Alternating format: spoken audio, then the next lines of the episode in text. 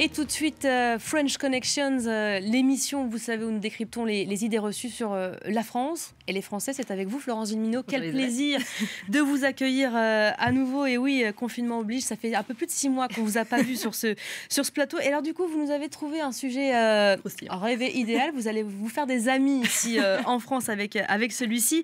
C'est un cliché qui colle à la peau aux Français. il y a un élément de vérité, évidemment. Le Français serait râleur, vraiment c'est surprenant, non? C'est une des premières choses, en tout cas, que les touristes remarquent quand ils arrivent en France.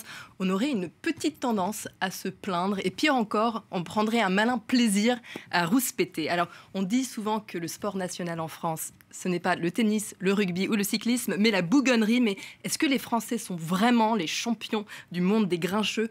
En tout cas, c'est les premiers à admettre que la réputation est un peu méritée. C'est vrai que les, Français sont râleurs. On manque de positivité. Ça, je pense sincèrement. Est-ce que ça vous arrive de faire la gueule? Ouais. Pourquoi? Bah, lever du mauvais pied, euh, un temps de merde, la grève, euh, ça arrive, ouais.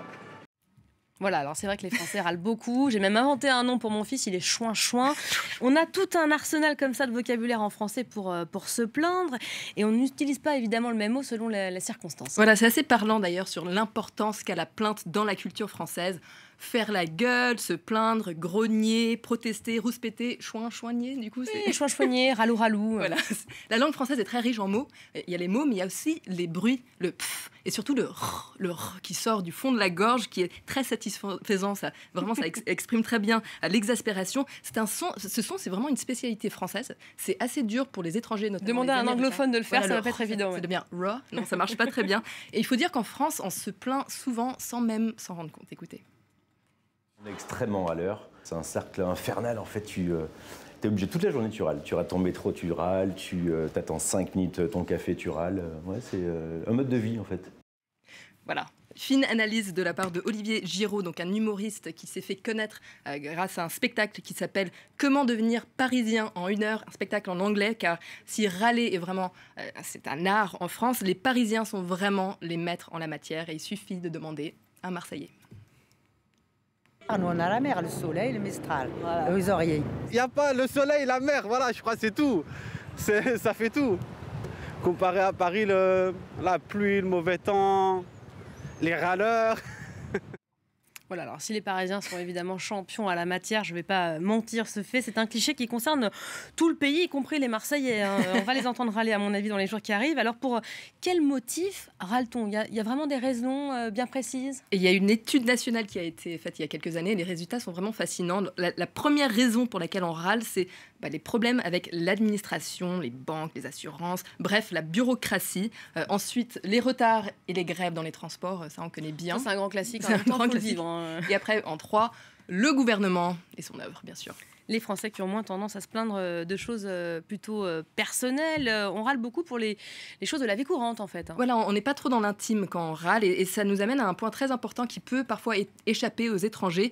Et c'est c'est pas vraiment le fait que les Français sont de mauvais poils tout le temps, c'est plutôt que se plaindre a une fonction sociale. C'est un tic de conversation, c'est culturel. C'est un peu comme les Américains qui demandent How are you doing? Comment ça va Ils s'attendent pas vraiment à une réponse.